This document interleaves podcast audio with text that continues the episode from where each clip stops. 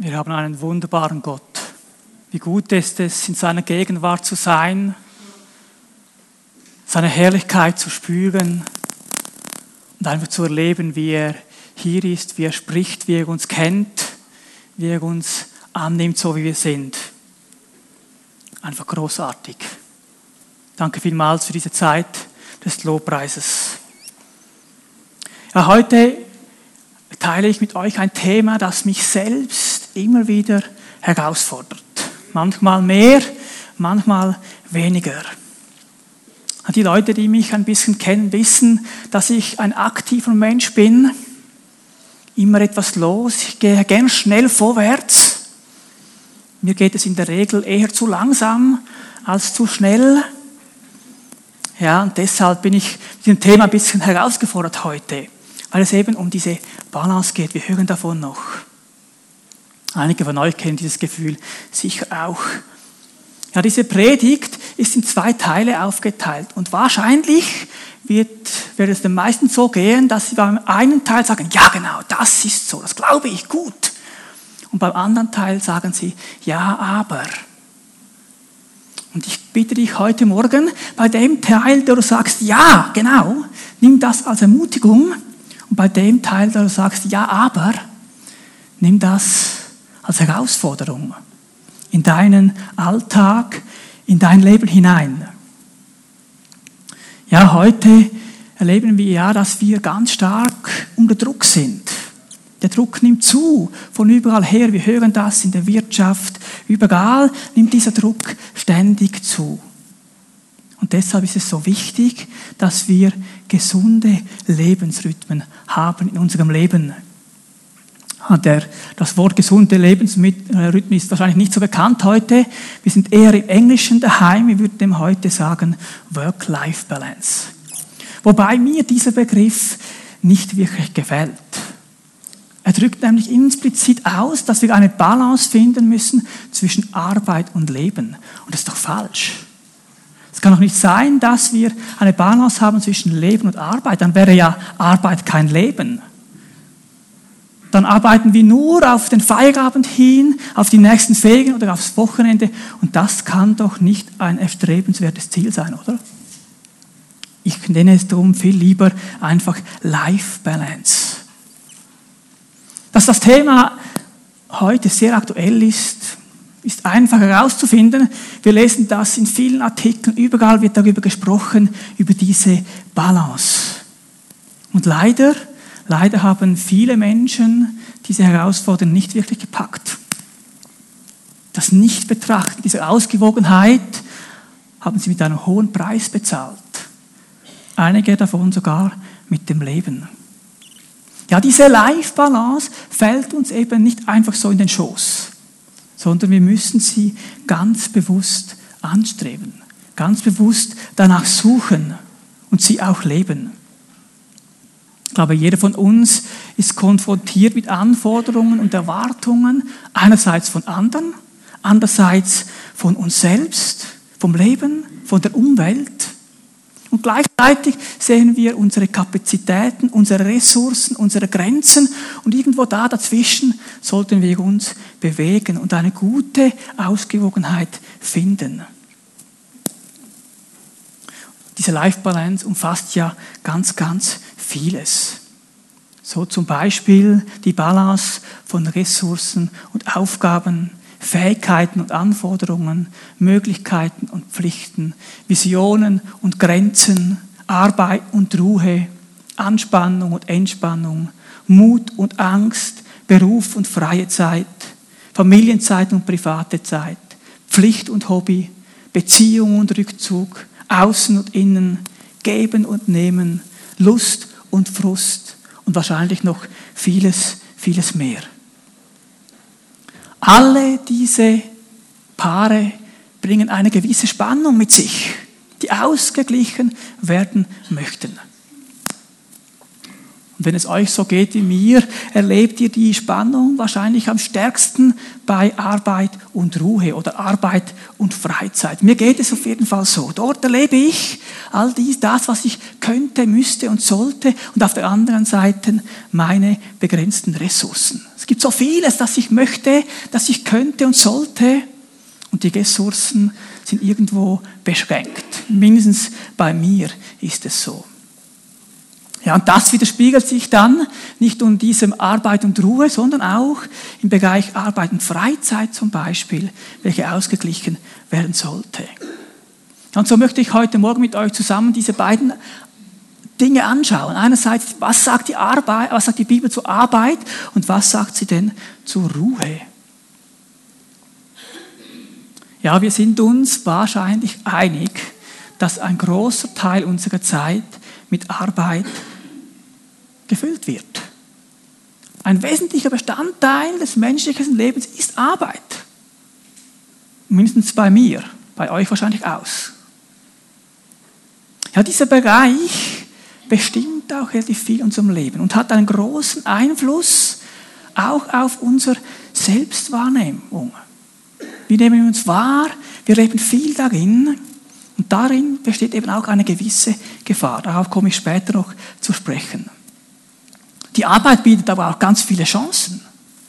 Ich kann meine Fähigkeiten einbringen, kann Ideen mitteilen, kann meinen Lebensunterhalt verdienen und so weiter. Und dann ist eben neben diesen Chancen ist die Arbeit auch mit Mühe und Anstrengung verbunden. Das ist so. Deshalb brauchen wir Erholungszeit, brauchen wir eben auch Zeiten der Ruhe. Nun aber zu dieser wesentlichen Frage, was sagt die Bibel über Arbeit? Ist die Arbeit nicht einfach eine mühsame Folgeerscheinung des Sündenfalls?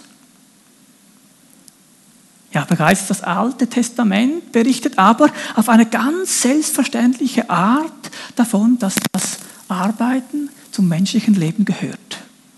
Schon im Alten Testament ist auch ein großes Spektrum von Feldarbeit über Priesterdienst, über Gottesdienst. Die Bibel berichtet von Arbeit ganz oft. Wir lesen sogar, dass Gott arbeitet. Also so schlecht kann es nicht sein.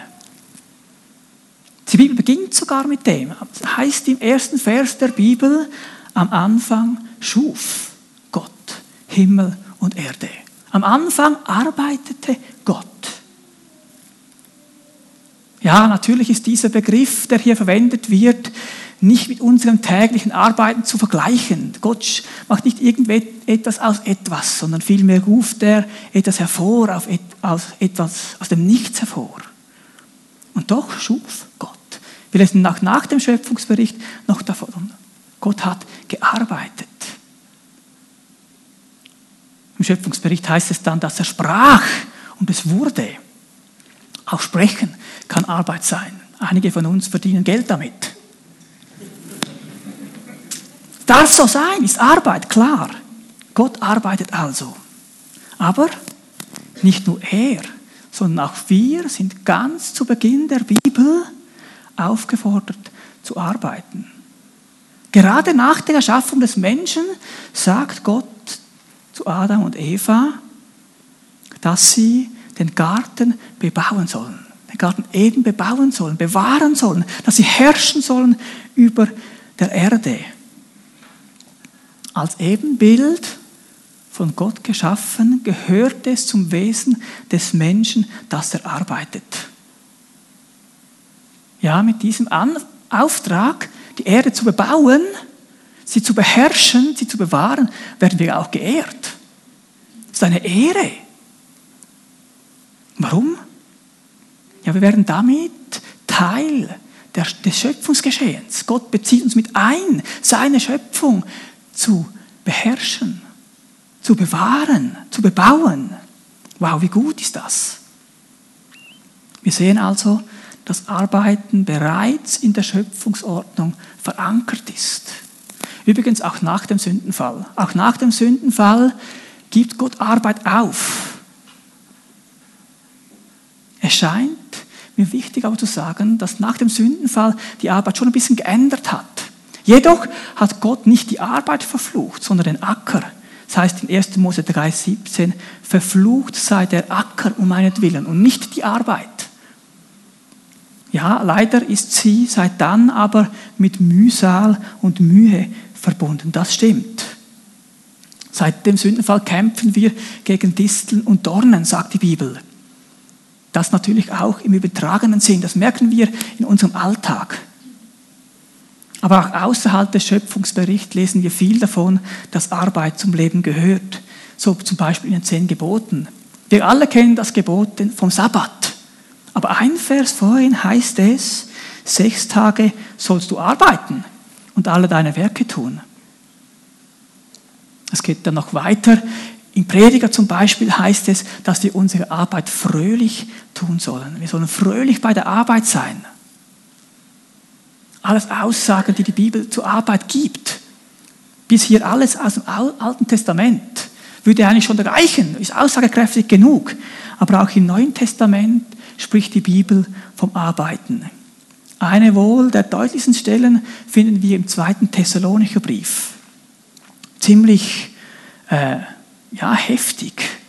Es heißt dort im Kapitel 3, denn schon damals, als wir bei euch waren, haben wir euch den Grundsatz eingeschärft.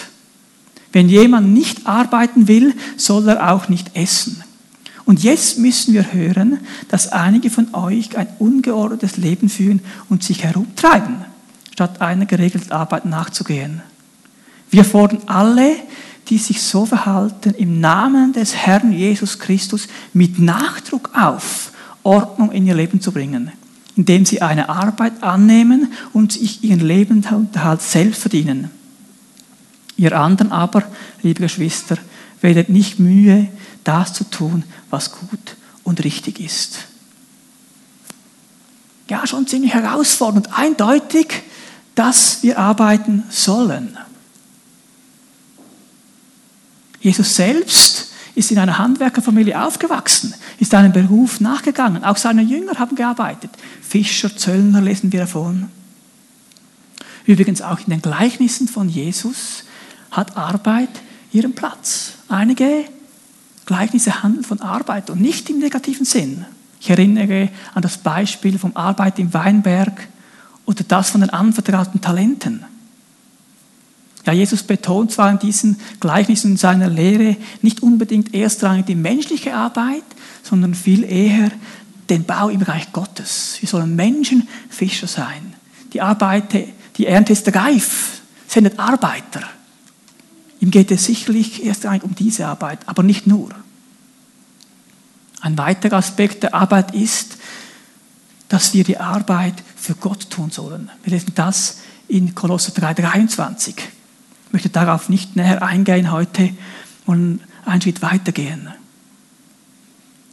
Arbeit, haben wir gehört, etwas von Gott gewolltes, gehört zu unserem Leben. Wir sollen arbeiten, aber wir sollen sie nicht überbewerten. Es ist sicher auch wichtig, dass wir die Arbeit nicht überbetonen. Jesus sagt ja schließlich auch, wir sollen uns keine Sorgen machen. Nicht Sorgen um das tägliche Brot oder um die Kleidung. Ja, durch viel Arbeit und Reichtum kann es auch gefährlich werden mit der Arbeit, dass sie zu viel tun, zu viel wollen und in der Arbeit eben verstricken und damit den Blick auf Gott verlieren. Das wäre schlecht. Da haben wir ein Gleichnis von Jesus vom reichen Kornbauer, das mehr darüber sagt. Und deshalb eben ist es wichtig, wie wir mit unserer Arbeit umgehen. Letzten Sonntag haben wir eine Predigt gehört zum Thema Identität und ich glaube, das zeigt sich in der Arbeit auch gut da wir ja viel Zeit, viel Energie und auch viel Herzblut in die Arbeit hineinbringen, und das ist gut, so soll so sein, beeinflusst sie unser Leben doch relativ stark. Vielleicht auch unser Selbstwert und unsere Identität. Wie oft habe ich gehört, wo Menschen ihre Arbeitsstelle verloren haben, dass sie in ein tiefes Loch gefahren sind. Irgendwo der Boden unter den Füßen weg, Identität weg. Wisst ihr, ist klar, wenn man eine Arbeit verliert, dann bringt das Fragen mit sich. Das darf auch. Soll es auch, klar. Aber die Arbeit darf niemals das Fundament unserer Identität sein. Die Identität muss in Christus sein, so wie wir es letzten Sonntag gehört haben. Und ich möchte dich ermutigen, diese Verse, die wir zusammen gelesen haben über uns, die Jesus uns zuspricht, nochmal nachzulesen, vielleicht auch aufzuschreiben und irgendwo aufzuhängen. Im Büro, in der Küche, im Bad oder wo auch immer. Und ich möchte dir deshalb heute Morgen eine Frage stellen oder Fragen stellen in Bezug zu der Arbeit. Wie viel bin ich eigentlich wert? Einfach als Mensch, losgelöst von meinem Tun, meiner Arbeit oder meiner Ausbildung? Habe ich den Eindruck, ich genüge so, wie ich bin? Oder muss ich ständig daran arbeiten, meinen Wert zu steigern? Ja, wie sieht es in deinem Leben aus? Was hat die Arbeit für einen Stellenwert in deinem Leben? Ich glaube, es ist wichtig, dass wir erkennen, dass Arbeit gut ist, von Gott gewollt ist, aber dass sie den richtigen Stellenwert hat. Kommen wir zum nächsten Punkt, zu der Ruhe. Logisch und biblisch korrekt wäre jetzt das natürlich, wenn ich euch das Gleiche auf die gleiche Art begründen würde, auch von der Schöpfung her oder von den zehn Geboten. Das wäre auch ganz einfach, weil im, in den zehn Geboten heißt es ja, dass sie am siebten Tag nicht arbeiten sollen. Ich mache das heute Morgen nicht. Vor genau ungefähr genau zwei Jahren habe ich darüber gepredigt. Wenn du mehr davon wissen willst, hör das nochmal nach. Ich möchte heute einen anderen Weg wählen, um diese Ruhe zu beleuchten. Ein Vers in der Bibel hat mich dabei sehr angesprochen, der zu diesem Thema Stellung nimmt. Jesus war unterwegs. Ich fange anders an. Stell dir vor, du hast wahnsinnig viel Arbeit, extrem viel zu tun, die Arbeit wächst dir über den Kopf. Diese Arbeit ist erst noch sozial. Das heißt, du hilfst anderen Menschen. Bist daran zu helfen. Ja, Jesus war genau in einer solchen Situation. Seine Jünger kamen zurück aus dem ersten Missionseinsatz. Sie haben, wollten Jesus erzählen, was sie alles erlebt hatten, wollten ein bisschen zur Ruhe kommen. Und in dieser Zeit, in dieser, in dieser Zeit, wo sie erzählen wollten, zur Ruhe kommen wollten, waren sie umgeben von ganz vielen Menschen. Alle wollten etwas von Jesus. Alle wollten eine, eine, ein Wunder oder wollten belehrt werden. Es war viel, viel Arbeit da. Es herrschte ein Kommen und Gehen, sagt die Bibel. So, dass sie nicht einmal Zeit hatten, um zu essen. Eine Situation, die wir vielleicht auch kennen aus unserem Arbeitsleben. Und genau darin, in diese Situation hinein, wo die Arbeit bis zum Hals steht oder noch ein bisschen höher, sagt Jesus in Markus 6, 31 folgendes. Da sagte Jesus zu ihnen, kommt, wir gehen an einen einsamen Ort, wo wir alleine sind und wo ihr euch ein wenig ausruhen könnt. Geht denn das? Hey, geht denn das? Ist das möglich? Das sind Menschen, die hungrig sind nach dem Wort Gottes, die möglicherweise ein Wunder brauchen.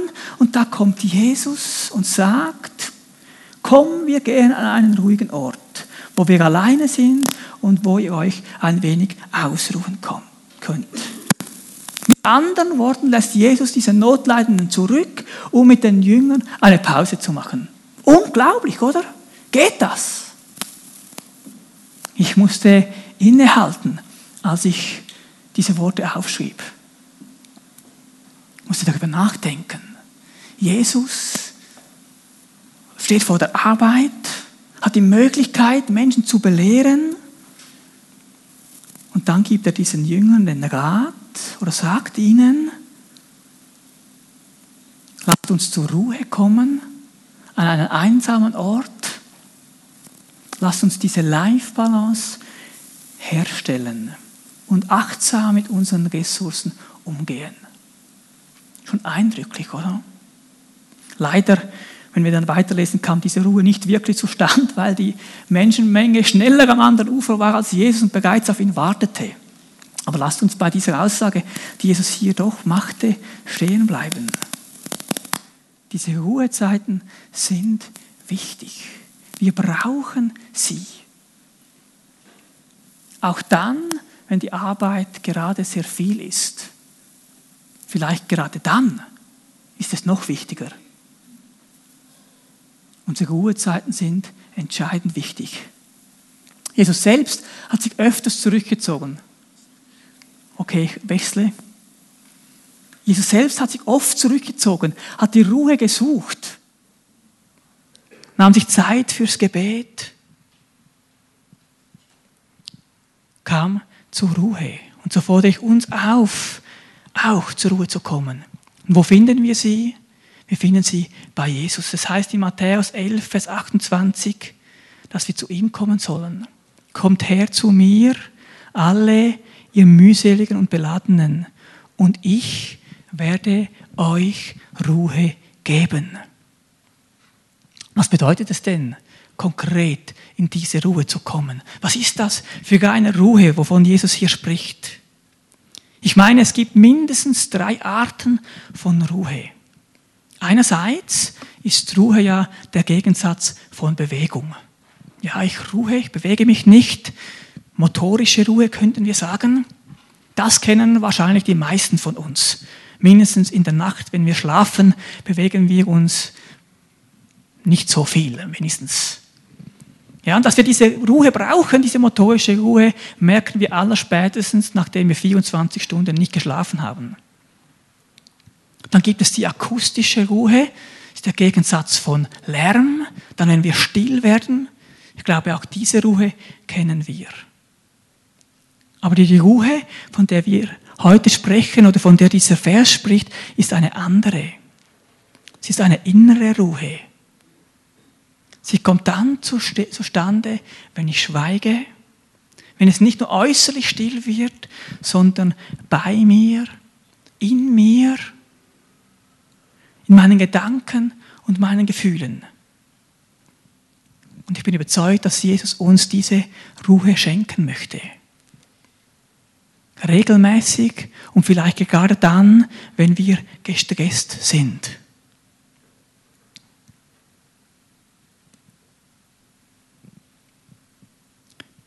Im Psalm 46 heißt es, seid still und erkennt, dass ich Gott bin.